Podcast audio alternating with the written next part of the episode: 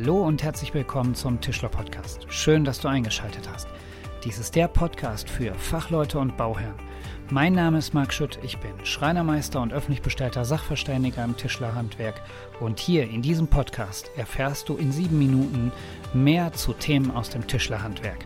Wissen to go und jetzt lass uns loslegen.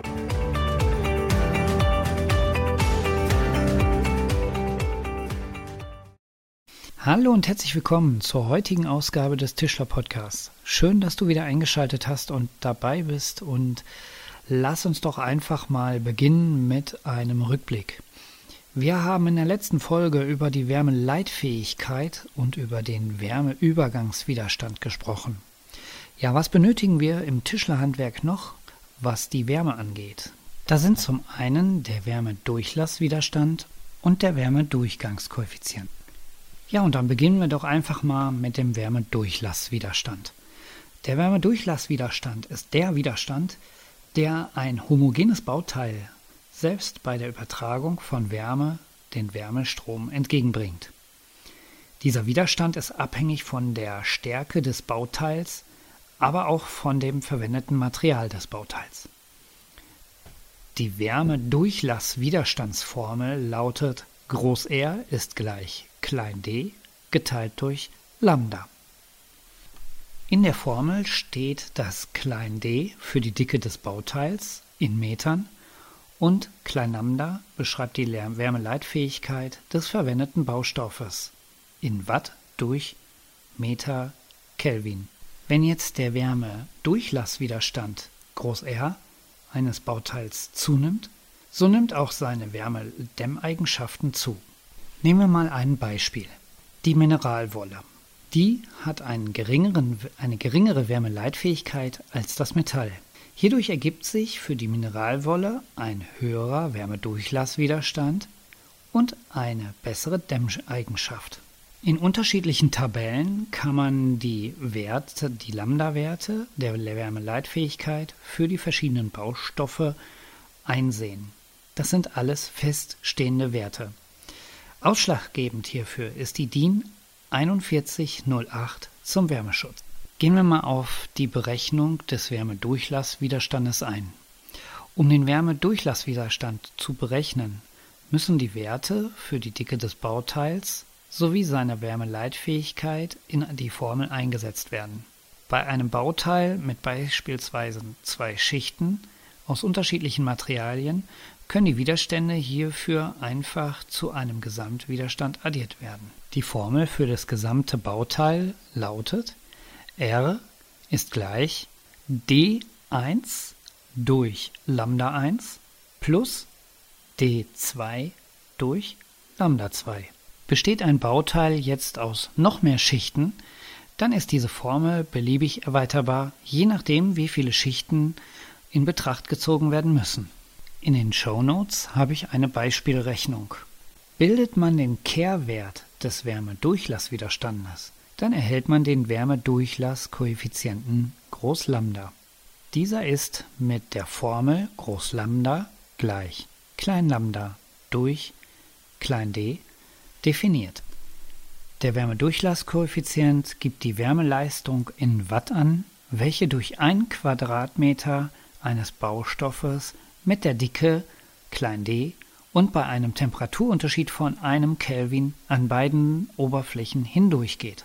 Die Einheit von Groß Alpha wird in Watt durch Quadratmeter mal Kelvin angegeben. Das bedeutet also, je höher der Wärmedurchlasskoeffizient ausfällt, desto schwächer bzw. schlechter ist die Dämmeigenschaft des bezeichneten Materials. Kommen wir jetzt zum Wärmedurchgangskoeffizient. Den Wärmedurchgangskoeffizienten finden wir im Fensterbau ganz häufig. Er wird auch U-Wert genannt. Er ist die wichtigste Kenngröße im Wärmeschutz. Den U-Wert treffen wir in den Themen um Fensterbau und um Dämmmaßnahmen wieder.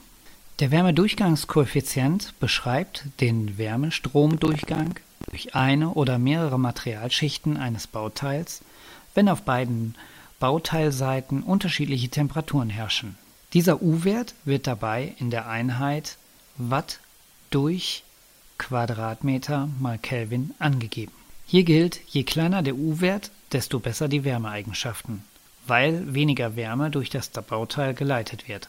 Der U-Wert entspricht dem Kehrwert des Wärmedurchgangswiderstandes, welchen wir uns jetzt mal genauer ansehen. Wenn wir jetzt den Wärmedurchgangswiderstand von einem bestimmten Bauteil und seinen Schichten bestimmen möchten, benötigen wir die Wärmeübergangswiderstände sowie die Wärmedurchlasswiderstände der jeweiligen Bauteile. Die Formel für ein Bauteil, welches aus zwei Bauteilschichten besteht, lautet R groß T ist gleich RSI plus R Materialschicht 1 plus R Materialschicht 2 plus RSE.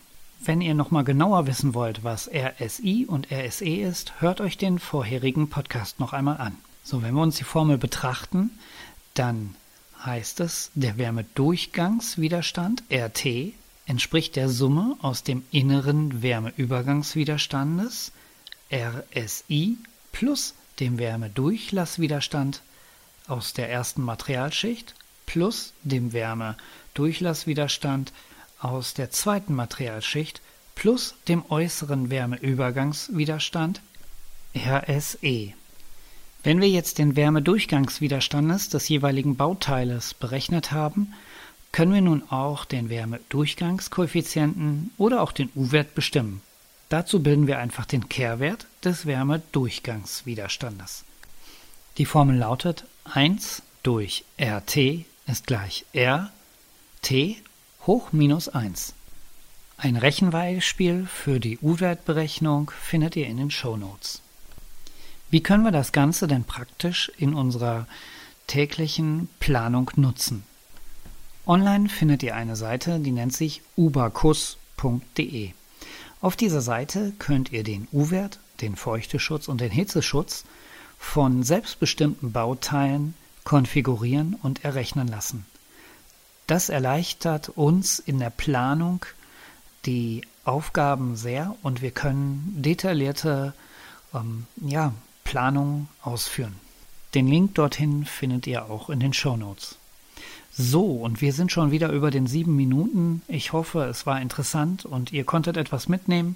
Wenn ihr noch Fragen habt oder Ideen für Themen aus dem Tischlerhandwerk, die ihr erläutert haben wollt, dann schreibt mir einfach in den Kommentaren oder per E-Mail oder ähm, über Social Media. Und jetzt wünsche ich euch noch frohes Schaffen. Bis dahin, euer Marc.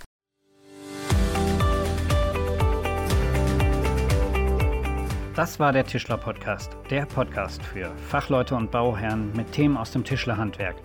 Wenn dir diese Folge gefallen hat, dann bewerte diese mit 5 Sternen auf den Podcast-Plattformen und folge mir auch auf Social Media. Teile diesen Podcast mit Mitschülern, Freunden und Kollegen. So bekommen viele Hörer die Möglichkeit, diesen Podcast zu hören. Sei auch beim nächsten Mal dabei, wenn es wieder heißt 7 Minuten Wissen to Go im Tischler Podcast. Und jetzt wünsche ich euch eine schöne Woche.